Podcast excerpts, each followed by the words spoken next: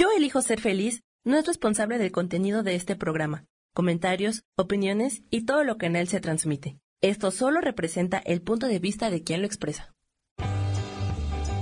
Yo elijo ser feliz presenta.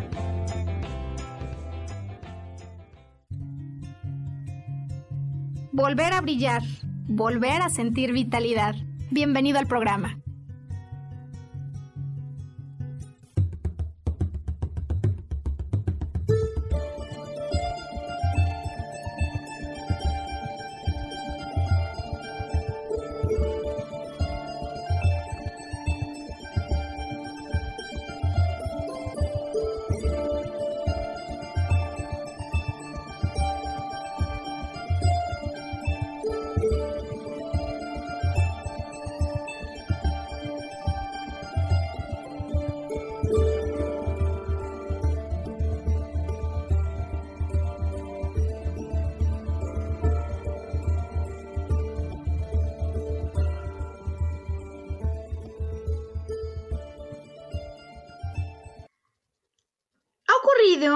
Tu historia, en tu vida, algún momento en que hubieras tenido que ponerte de pie para salir a defender lo que por derecho te pertenece?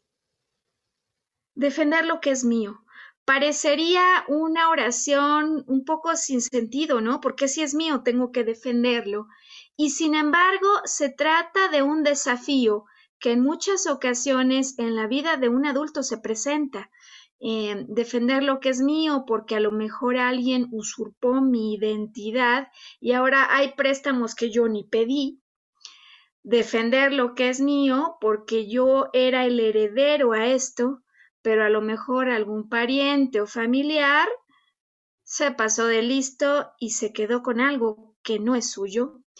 Defender lo mío ya no hablemos de propiedades o de temas financieros, cuando simplemente alguien ha dañado mi reputación, es mía, es mi imagen profesional, y para ello ha dicho cosas a mis espaldas o ha dicho cosas que no son ciertas, que no se apegan a final de cuentas a mi verdad. ¿Cómo podemos hacer para maximizar las probabilidades de éxito y sobre todo para atravesar estos pasajes de desasosiego que muchas veces tienen repercusiones emocionales fuertes. Eh, ¿Existe de alguna manera algún tipo de recomendación que se pueda hacer en materia de lo psicológico, de lo emocional, para aquel o aquella que se encuentra atravesando una situación de esta naturaleza? Bueno, pues bienvenido, bienvenida al podcast de esta semana, Defender lo que es mío, porque, ¿sabes? Alguien diría, no, pues Maru, esto sí de veras suena un dramón de telenovela, pero es algo que se presenta con mucha más frecuencia de lo que algunos estimamos o de lo que creemos hasta que nos ocurre, ¿no? Sucedió que la mamá de una muy querida amiga vivió, de hecho, hace algunos años algo así, ¿no? Un familiar con motivo de una herencia le roba su identidad y se apropia de cosas que no le correspondían. Encima se da en el ambiente familiar donde se supone que eso no ocurre, ¿no? Donde uno se nutre, donde uno encuentra el apoyo que necesita para muchas otras cosas. Y cuando estas cosas ocurren, pues se producen fracturas tremendas y la verdad que sí, muchas veces provocan, no solo es desánimo, no solo es tristeza, sino una sensación de impotencia que puede restar una enorme vitalidad y sensación de poder personal a quien está atravesando por esto. Y la verdad es que por supuesto que el programa lo hago con una muy especial dedicatoria para ella. Eh, y para todas las personas que en este momento a lo mejor están atravesando este desafío, porque quizás más allá del solo hecho de atravesar la sorpresa, ¿no? El sorprendido de pronto un día en algo que no te imaginas, donde alguien aprovechó, sacó partido de un punto de ignorancia tuyo o un momento de descuido o simplemente te vino por detrás algo que nunca viste venir pues me parece que sí hay interrogantes y preguntas que a veces algunos nos hacemos, porque la verdad es que tampoco se trata de un tema en el que adquiramos maestría y formación desde pequeños. Algunos sí, por supuesto, a lo mejor desde pequeños sus papás les enseñaron a defenderse o ya tenían, ¿no? En su propio carácter y temperamento las agallas para ir por todo lo que es suyo. Pero algunos otros, sin embargo, que no fuimos expuestos a este tipo de dinámicas en la infancia, cuando llega en la vida adulta el momento de defenderse, híjole, pasamos aceite, déjame decirlo así, porque la verdad es que no alcanzamos a distinguir entre los límites éticos, incluso de si yo debería meterme en un conflicto, porque ahora para resolverlo tengo que meterme en un conflicto que posiblemente no quiera ni siquiera armar. Y entra entonces todo este desafío entre qué hago, lo hago, no lo hago, y en el, en el medio toda la cuestión emocional que debilita a muchas personas. Hoy queremos hablar entonces de eso porque creo que hay muchas cosas que podrían ser eh, consejos prácticos y algunas técnicas de utilidad que utilizamos desde la perspectiva psicológica y emocional que me gustaría hoy compartirte para que te encuentres más fortalecido y para que encuentres una manera más estable de hacer frente a lo que sea que esté pasando, porque es justo esta estabilidad la que te va a dar el temple necesario para salir adelante. Y porque estamos hablando del temple, nada mejor que la historia de una espada bien templada, como esta de la que quiero que hoy hablemos, por lo pronto, como la leyenda, el cuento, la historia mítica de salida que vamos a utilizar para que a través de sus símbolos, sus personajes y su trama, extraigamos una esencia que nos puede ser de total utilidad cuando del tema que se trata es cómo hacer para defender lo que es mío, lo que por derecho legítimo me corresponde. Así que a prepararse, como quien diría, abrocharse los cinturones para este vuelo que está a punto de despegar, porque después de contarte esta leyenda, Hoy no nos meteremos en si es una historia real o no, hoy la vamos a dejar como leyenda y como tal llena de simbolismo suficientemente poderoso para entonces aterrizar en los temas que más nos interesan hoy. ¿Cómo puedo hacer cuando alguien parece que se ha llevado algo que es mío para ir por eso? ¿Y cómo puedo hacer para recuperar la sensación de poder personal que independientemente de lo que haya ocurrido, de lo que me hayan hecho, muchas veces se debilita. Es decir, hay asuntos que arreglar con los que se lo llevaron y hay asuntos que resolver conmigo mismo. Bienvenido al programa y bueno, volver a brillar si esta es la primera vez que tienes contacto con nosotros. Es el nombre que tiene el podcast semanal que iniciara hace unos tres años ahora como un programa de radio que se ha ido diversificando y que ahora transmitimos como un podcast semanal a través también del video audio-video, para que cada quien elija su ritmo, su manera y su mejor momento de sintonizar con nosotros. Hay un número muy importante de seguidores que descargan de Spotify cada semana nuestro programa y comenzamos hoy por darles las gracias a todos ellos por su apoyo y seguimiento. Hay otras personas que han empezado a descubrir que independientemente de la primera transmisión que ocurre cada viernes en punto de las 12 por Facebook Live, Activamos también el mecanismo de em, YouTube. Si a ti te gusta esto, incluso hay personas que se aguardan después con calma el fin de semana, cuando encuentran el momento, sintonizan con nosotros. Porque de lo que nos, eh, digamos, encargamos, nos fascina, es poderte dar recursos, herramientas y perspectivas que amplíen tu vista y que te puedan ayudar a mirar las cosas de una manera distinta para retomar justo eso de lo que estamos hablando hoy, vitalidad y sentido de poder personal. Pues vamos a la historia del rey Arturo, que estoy lista para contarte la historia de la espada en la piedra, que algunos dicen que no era piedra, que es un yunque que está encima de un pedazo de mármol. Entonces, la espada sobre el yunque en el mármol, no importa. Eh, finalmente quiero contarte la historia que hay detrás de la leyenda. Eh, pues resulta que el rey Arturo es rey, pero pero no nace con el reconocimiento oficial de hijo del rey.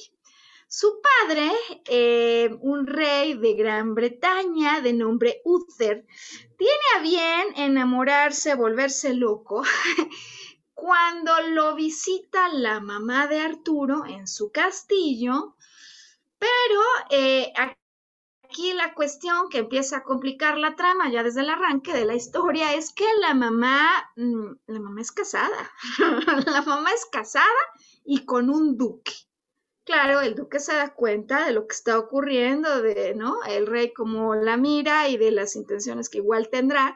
Y es que se vuelve tan loco el rey por esta mujer que por supuesto intenta muchas cosas. Entonces el duque encierra a la mujer para que el rey no tenga contacto con ella. Pero este es un rey, este es un rey y mm, el rey acude en ayuda del mago Merlín. El mago Merlín, que todos sabemos que está involucrado con esta historia de Arturo, y no solo de Arturo, sino de muchos otros reyes británicos. Eh, también, por supuesto, el personaje de Merlín, digamos que es un personaje mítico al que se le asocia con una enorme bondad, una enorme sabiduría la capacidad de comprender lo que mueve la esencia de las cosas y que tiene, por supuesto, la capacidad de entrar en contacto con los animales, hablar con ellos, dominar a las fuerzas de la naturaleza, utilizarlas a su favor. Eh, y sobre todo, me parece lo más relevante quizás sea un ser bondadoso, digo, en su esencia, que busca aconsejar a los soberanos de tal manera que empleen el poder para el servicio de sus súbditos y que a él se atribuyen muchas de las grandes decisiones, a sus consejos y a la orientación que les da a los reyes. Bueno, pues eh, el rey Uther está locamente enamorado por una mujer que está casada y le pide ayuda, ya se cayó aquí algo, ¿no? El espíritu de Merlín que nos acompaña, eh, pues le pide ayuda a Merlín para resolver este caso. Em, de alguna manera el esposo de esta mujer va a participar en un combate y entonces lo que va a ocurrir es que Merlín le va a dar un brebaje a la esposa que está encerrada brebaje que va a hacer que ella piense que el caballero que llega a verla es su esposo, pero adivina quién es, no es el esposo, es el rey Uther el que la va a ir a ver aprovechando que el esposo anda en combate. Bueno, eh, recibe el brebaje a la mujer y también recibe al rey Uther y es muy apasionado aquello de tal manera que a raíz de ese encuentro esta mujer se queda esperando a un hijo que será Arturo. Eh, mientras esto ocurre con ellos, el esposo, el duque, muere en el combate, muere en el combate eh, y resulta que pues hay algunos asesores que aconsejan el matrimonio de esta mujer y del rey Uther. Ellos se casan, vienen al castillo a vivir, eh, las hijas que tenía ella con el duque, y como está encinta, entonces ya estando allí da a luz al rey Arturo. Sin embargo, el asunto es que la concepción de este hijo no ocurrió en circunstancias, digamos, normales. Finalmente hubo un engaño de por medio, ¿no? O sea, el rey la engaña con este brebaje, haciéndose pasar por su esposo. Y el acuerdo que hace entonces Merlín con el rey es, como este hijo, si es que hay un hijo, será producto de un engaño, no podrá estar contigo. ¿No? El acuerdo que hace de acuerdo con la leyenda es que el rey Arturo, Arturo por lo pronto antes de ser rey, eh, una vez que nazca, será entregado a Merlín para que Merlín lo entregue a un noble para que el noble lo eduque, ¿no? Sir Héctor es el nombre del noble al que se lo va a entregar, que tenía un hijo también de nombre Kai.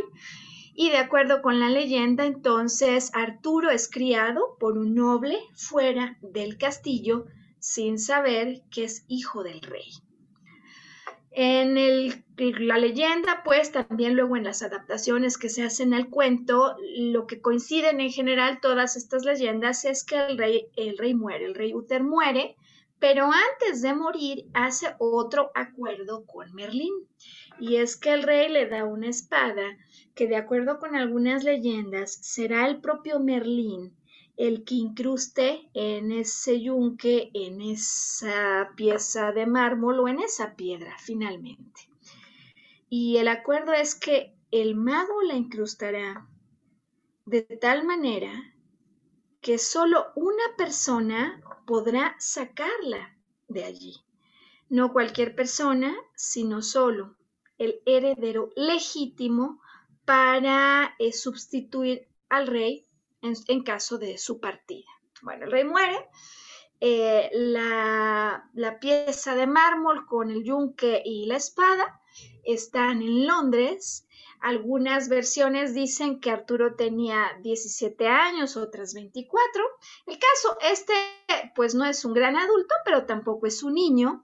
Acude a Londres con Sir Héctor y con Kai, eh, el padre que le ha criado y el hermano y se dan cuenta que hay muchos caballeros que lo han intentado y no lo consiguen. Y entonces aparece pues una de las escenas que muchos recordamos en la película o en el cuento eh, y tiene que ver con el momento en el que Arturo levanta la espada y sin necesidad de un martillo, de tirar la piedra de un grupo de personas, de jalar, sin necesidad de empleo de fuerza mayor, porque él es el heredero legítimo y esta es la señal, consigue sacar la espada de la piedra y con ello se convierte entonces en el sucesor. En el inicio hay algunos que no están de acuerdo, pero el asunto es que muchos de ellos se encontraban en rangos inferiores que los que supone ser el hijo del rey. Es decir, el rey pues tuvo a Arturo de una manera no muy legítima, ¿verdad? Pero el hijo finalmente es hijo, ¿no? Está en su sangre y es su derecho el ser el sucesor. Eh, cuentan algunas leyendas que la famosa espada Excalibur que tiene Arturo y que además tiene propiedades especiales, no es esa que levanta él de la piedra, del yunque, ya dijimos, sino que esta espada, la primera que levanta, la pierde en una batalla y que entonces el mago Merlín eh, lo lleva con una dama, eh, una maga, que vivía en un lago ¿no? Por una casa ahí al fondo del lago, ¿quién le da esta espada? O sea, esta leyenda cuenta que la espada de propiedades eh, importantes, especiales, que le va a proteger siempre que la porte, se la da esta dama y de acuerdo con estas leyendas, incluso Merlín le dice, guarda esta espada y ten presente que mientras la tengas en tu poder, no correrá sangre, no importa las batallas que libres. Sin embargo, si tú cedes, si tienes confianza de más en una mujer, ella te la podría quitar, con lo cual tú perderías sus poderes especiales. Y aquí, justo donde me gustaría hacer, digamos, la pausa en la historia, en la leyenda que estamos tomando hoy para reflexionar de qué manera los personajes, los símbolos, la trama nos puede ayudar para resolver el desafío del podcast de hoy. ¿Cómo hacer para defender lo que es mío, lo que me corresponde por derecho legítimo? Porque fíjate qué interesante, ya la leyenda nos marca pauta cuando le entregan la espada Excalibur de poderes especiales. Digo, esto es una pluma, pero imaginemos que fuera la espada. Eh, y creo que vale la pena repetir esas palabras que le dicen para anclarnos a eso y ahora que regresemos de la pausa, continuar ya el podcast hablando de los asuntos psicológicos y emocionales que te vamos a recomendar el día de hoy. ¿Qué es lo que le dicen cuando le entregan la, espada, esta mágica, la que le va a proteger? Merlín le dice, atención, guárdala siempre contigo porque mientras la tengas en tu poder, esta espada no permitirá que haya mal alguno que pase a tu piel y no vará sangre tuya de por medio. No importa los combates, no importa las batallas.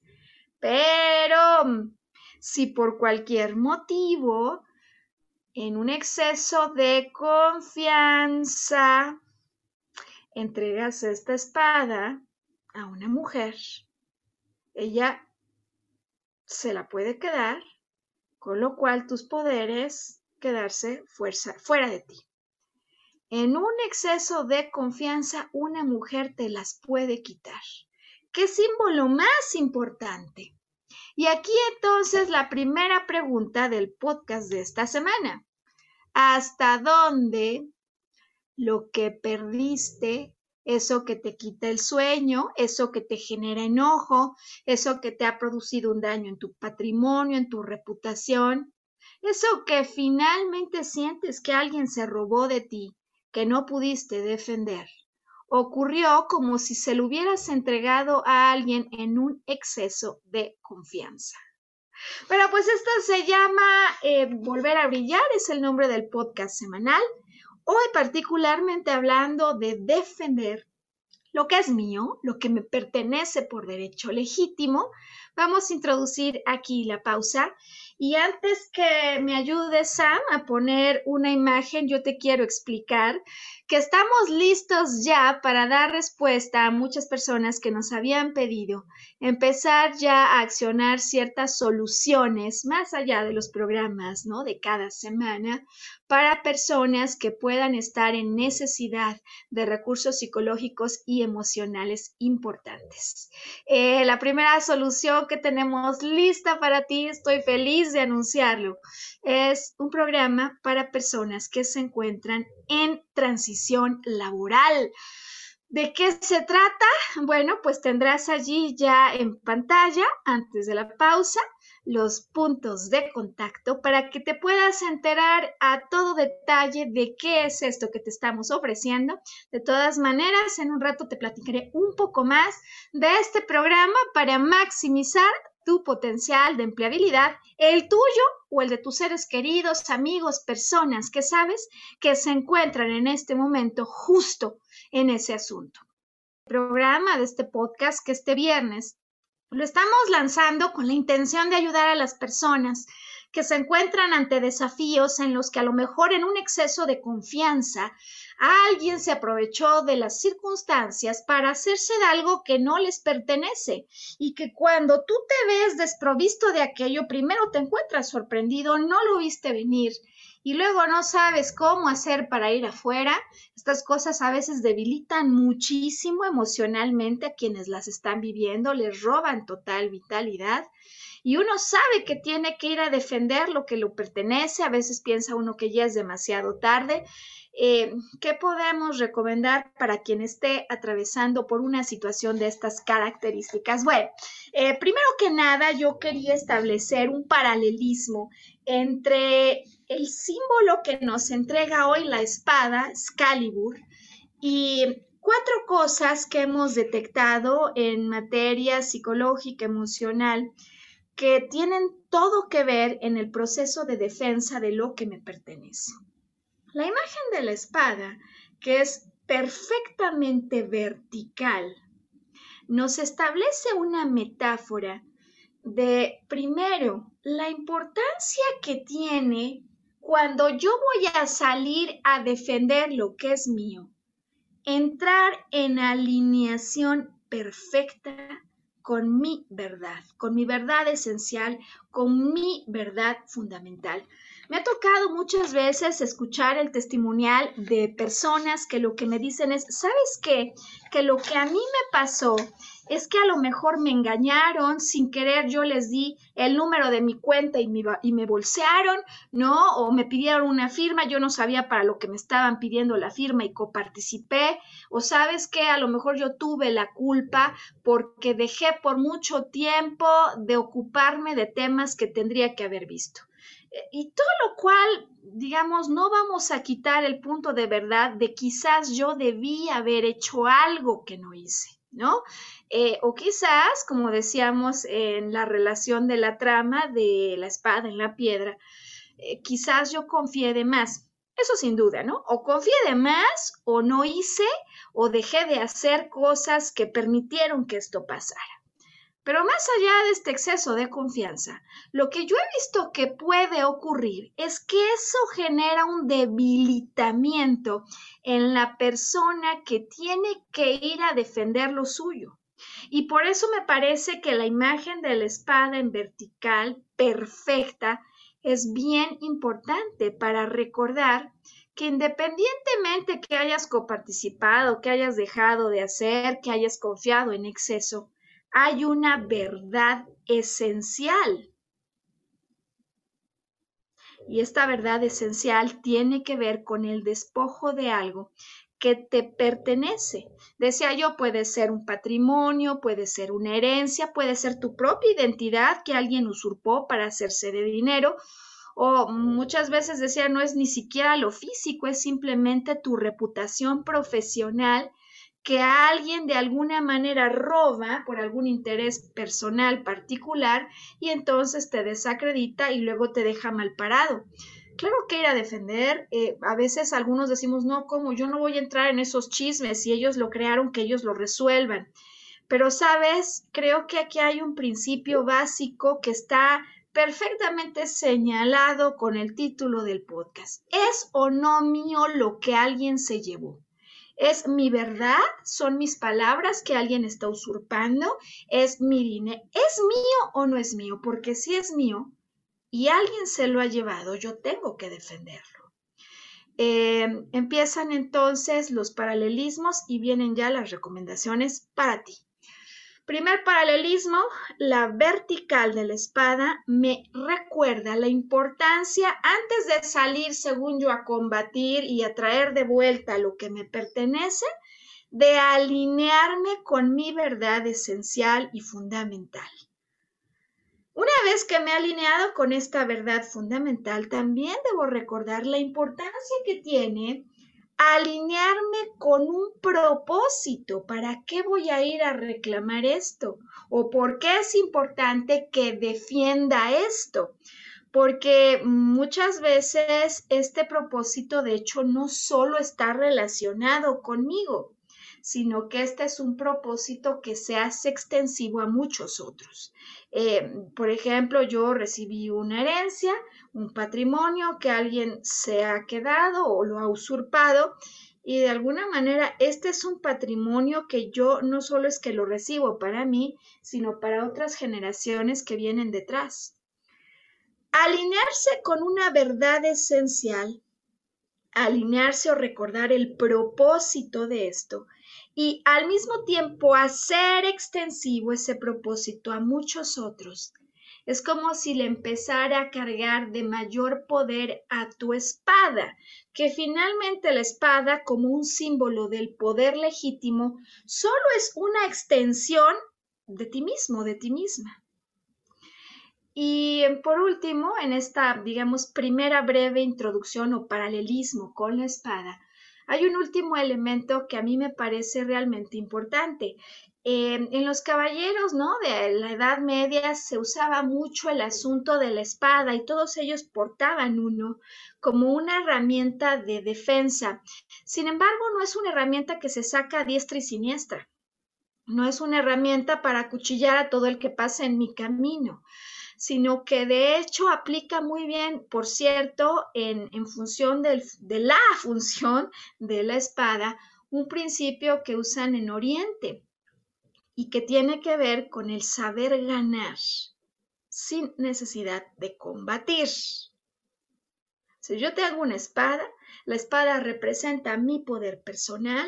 En la medida que yo me anclo a una verdad esencial, que le pongo un propósito a la búsqueda o al reclamo de lo que me pertenece, que hago extensivo este reclamo porque hay otros que se benefician si esto que es mío está en mis manos, y que además voy con claridad en que no se trata de salir a desbaratar al que se lo llevó sino que en realidad se trata de recuperar mi poder personal, el que en algún momento, posiblemente sin querer queriendo, yo solté, el que posiblemente se debilitó de alguna manera cuando yo en un acto de confianza no puse demasiada atención en algo, cuando creí que esto nunca iba a pasar y entonces dejé de hacer cosas, recuperar ese poder personal que no necesariamente signifique ir a destrozar a otro, porque muchas veces en estos procesos, una vez que además la persona se sorprendió, se debilitó emocionalmente, que ha perdido energía solo por estar pensando ahora en un problema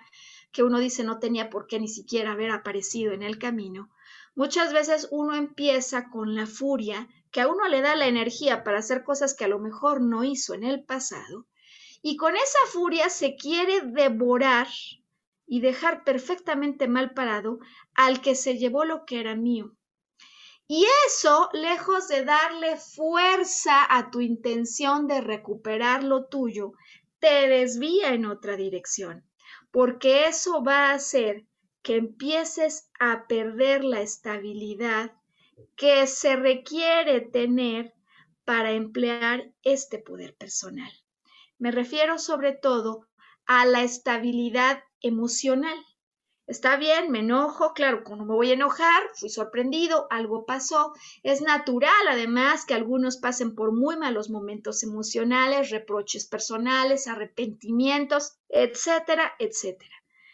Sin embargo, en el proceso de recuperación de lo que a mí me pertenece, es esencial que te quedes con este mensaje hoy de la importancia que tendrá volver a la estabilidad emocional, en la que me apoyo como un punto desde el cual puedo decidir con mucha más templanza, como la de toda buena espada, cómo operar para traer de vuelta eso que me corresponde. Si mi foco no está en combatir, en acabar con el que me hizo y ahora me la paga, sino simplemente contraer de vuelta lo que a mí me corresponde. Y vamos entonces con cuatro recomendaciones que hoy te quiero dar. Primero, en el caso que el asunto tenga que ver con el otro, es decir, cuando yo insisto en que el otro es el culpable de lo que está pasando, pero entonces me achico cuando salgo y lo veo frente a mí. ¿Te ha pasado? no, a lo mejor este es el supervisor que habló mal de mí, pero como está en una aparente superior posición, eh, yo tengo miedo de irlo a enfrentar. O este es el hermano que cuando yo lo veo digo es que lo veo y no lo puedo creer cómo se atrevió a hacer, cómo se atrevió, ¿no? A hacer esto. Y entonces cuando yo veo la imagen del exterior, como no puedo acabar de creer esto, o me achico, o, o de alguna manera, pues sí, me autolimito en lo que puedo hacer. Muchas veces ocurre que con esas figuras de autoridad o que uno ve por encima de uno, donde uno no acaba de creer lo que le hicieron porque le ponen una cara fabulosa, como si aquí nada estuviera pasando, ¿no? Uno se achica porque esa persona en realidad, de alguna manera, uno proyecta en su rostro a alguien del pasado. A lo mejor yo nunca me atreví a pedir a un profesor un trato justo, o a lo mejor eh, hubo algún problema en la relación con los padres y entonces yo no tuve, digamos, nunca la oportunidad de entrar en un intercambio para traer justicia en algo que me parecía que no lo era. Es decir, como quiera que sea, cuando a veces vemos estas figuras hacia afuera, la imagen de poder que tienen sobre nosotros hacen que nos debilitemos. Y aquí entonces la primera recomendación de hoy, porque en términos psicológicos se recomienda cuando tú tienes una figura así que podría debilitarte, resultar imponente o empezar a tratar de acallarte, imaginar que esta figura tienen cosas que en lugar de hacerte enojar, sulfurar, descarrilarte y entonces perder ya de salida, pues que hagan que todo ocurra menos el enojo. A lo mejor yo veo a esta persona y inmediatamente me imagino que tiene una nariz de payaso y le pongo unas orejas de burro y, lo oigo que habla, pero cuando habla, habla como a lo mejor hacia un niño chiquito. Es decir, son recursos que podemos emplear con la imaginación para no permitir que la imagen de otro que tengo frente a mí me imponga y ante esa imposición yo pierda la sensación de poder personal. Entonces, cambio de imagen al adversario a través de la imaginación, de voz, de tono, ponerle efectos especiales, incluso una música dramática, puede hacer que ese momento lo vivas con una intensidad emocional completamente distinta. Y esto puede ser básico, decía yo, simplemente para no perder el temple emocional que la situación amerita. Porque como sabemos, el que se enoja pierde. Segunda recomendación que tengo hoy para ti. Sabes, eh, esta es muy útil. Cuando el adversario que encima se llevó algo, insiste en decir que él tiene la verdad. Esta segunda técnica también va a requerir el proceso de visualizar, de imaginar que esta escena que estás viendo donde el otro insiste en decir algo que tú sabes que no es verdad, comenzar a visualizar como si fuese un escenario que está a punto de derrumbarse o como si fuera una pesadilla de esas que despiertas cuando te das cuenta que estás soñando, que hay algo que no coincide con la realidad. Con lo cual, la técnica que te propongo, como el segundo recurso que puedes emplear, consiste en imaginar que esa escena se empieza a romper por algún lugar. ¿Cuál es el punto más débil en el que se sustenta aquel que ha usurpado lo que no es suyo? ¿Cuál es el argumento más débil que tienes? que puede empezar a ayudarte a visualizar como si a partir de ese argumento todo el escenario que estás viendo se va a empezar a desmoronar. Se trata de apalancarte en tu verdad, que hemos dicho que es la espada de poder personal, que puede ayudarte a no morder el anzuelo de provocación que muchas veces aquellos que quieren venir encima de nosotros van a lanzar, como más bien mantenerse firme, templado, estable, sabiendo que aquel que se presenta y tiene un argumento que no está fundamentado en la verdad, se está cimentando en algo que tarde o temprano caerá. Es decir, que yo me anclo con la visión en una postura estable y observo con mi imaginación que por más que grite, diga con total seguridad, afirme con base en el fundamento que no existe, algo en esta escena está empezando a debilitarse y a partir de allí es como si yo empiezo a imaginar que esto que estoy viendo de alguna manera se desmorona. Es súper útil este recurso porque lo que está permitiendo es que en lugar de que vayas con la mente a activar preocupaciones y estados emocionales que te van a debilitar, te mantengas atento al punto donde hay una debilidad en espera que a partir de allí todo el resto se desmorone. ¿Qué te parece este segundo recurso? Vamos con un tercero. Eh, la famosa fuerza de la perspectiva. Muchas veces aquellos que han usurpado la verdad, que han usurpado mi verdad, que han usurpado recursos que eran míos, herencias que me correspondían. Se mantienen anclados a un punto exclusivamente. Y está bien estudiado cómo el poder ampliar esa perspectiva de lo que ellos están diciendo, a lo mejor insisten en que esta es tu firma, ¿no? O a lo mejor insisten en que tú dijiste algo.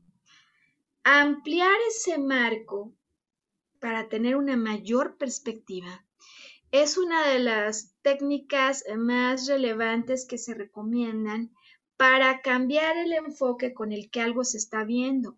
Porque si yo me mantengo anclado a discutir en ese punto, posiblemente allí no es donde se va a desmoronar este escenario.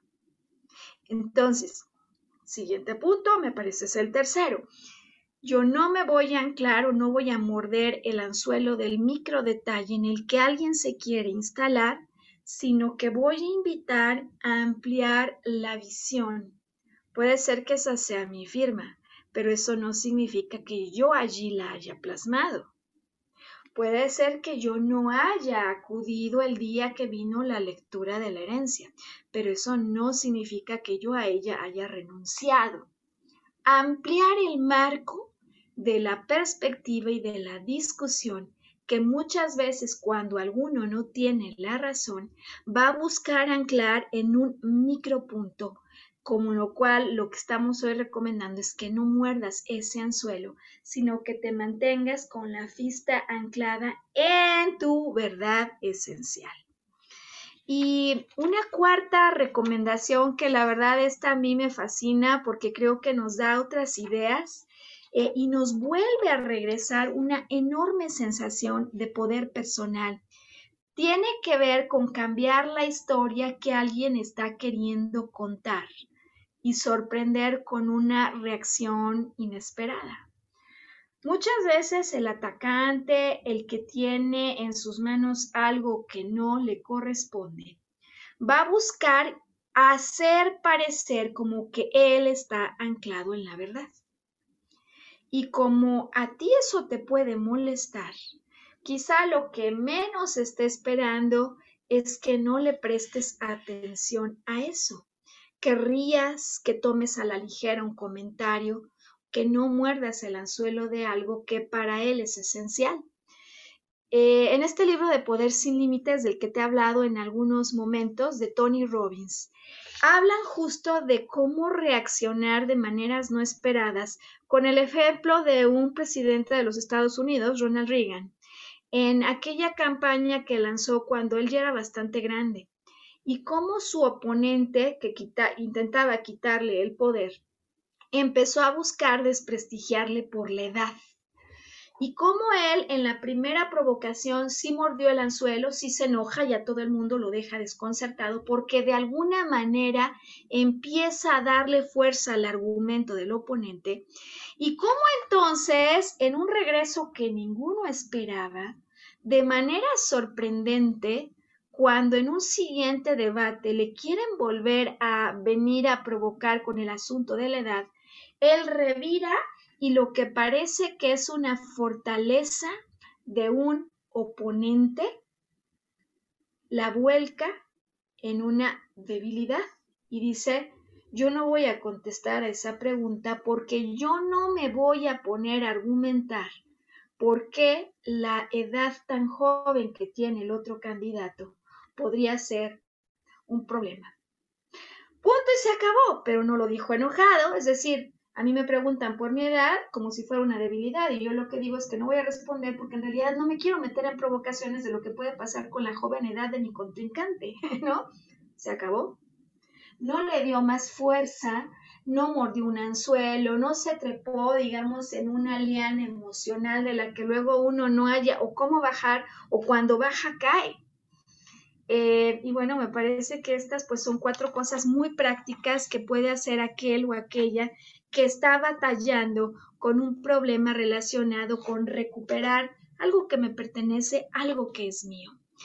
Sabes, hay otro contenido adicional que me parece bien importante entregarte con relación a estas cosas que a veces hacemos nosotros mismos cuando le bajamos la pila al propio poder personal. Es como si nosotros hiciéramos a un lado la espada por cosas que nos dicen, que creemos, que damos por ciertas y como muchas veces a través de nuestros propios juicios nosotros nos empezamos a debilitar.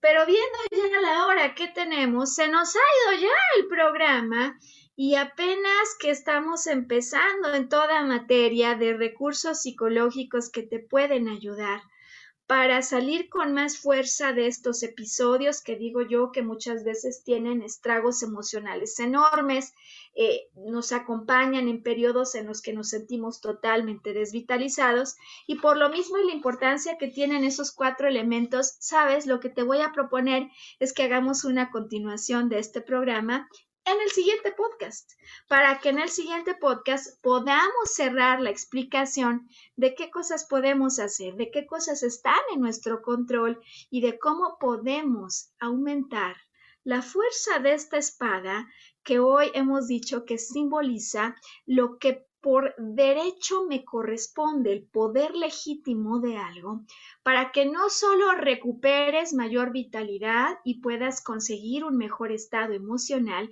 sino que tengas recursos con los cuales levantarte y estar en una posición mucho más estable y firme para recuperar lo que es tuyo. Antes de que despida entonces este podcast, quiero recordar al auditorio eso que dijimos ya en la pausa previa.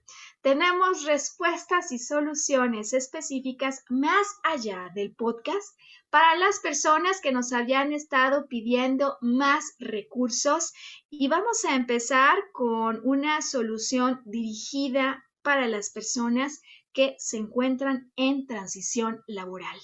Eh, y justo con el tema, como hoy lo hemos explicado, pero que abordaremos con muchas más eh, recursos, herramientas profesionales, dinámicas que ayuden a ver lo que muchas veces no vemos, ¿no? Porque cuando perdemos un empleo queremos que nos den tips para hacer el currículum, que ensayemos cómo vamos a ir a un proceso de entrevista y muchas veces algunos pensamos que solo se trata de un asunto de volver a hacer las paces con nosotros mismos, listo, y salir a hacer lo que siempre en el pasado hacíamos para conseguir un empleo.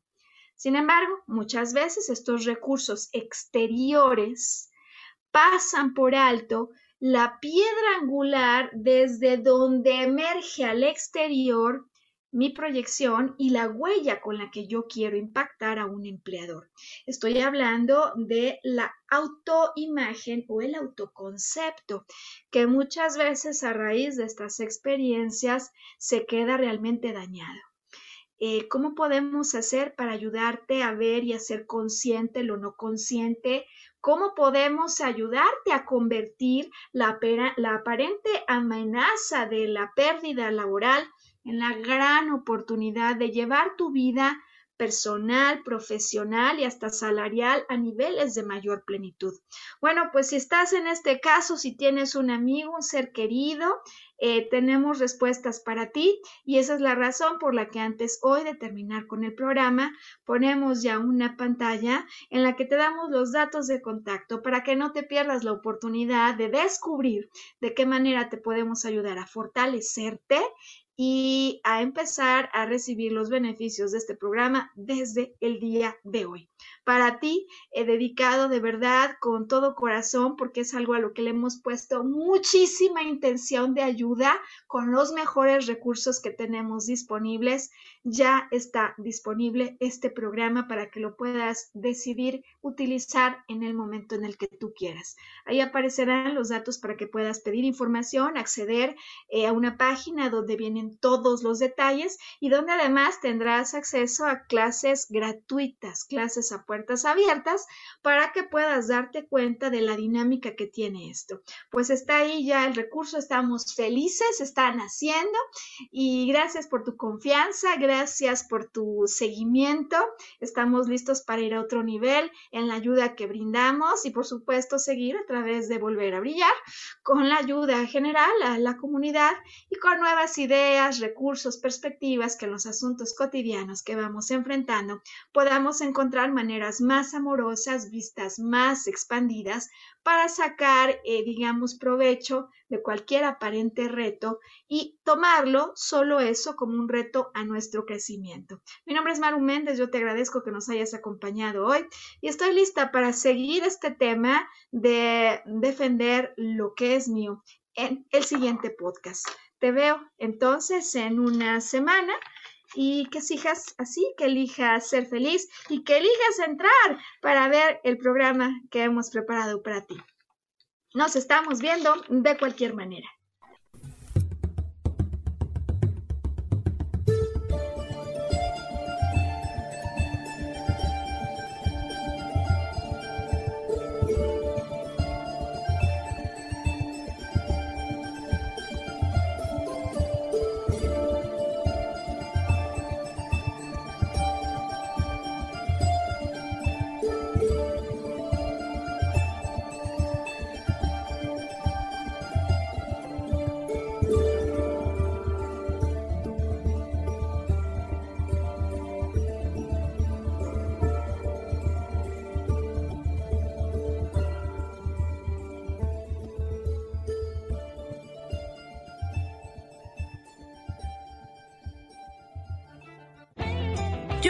Feliz presento.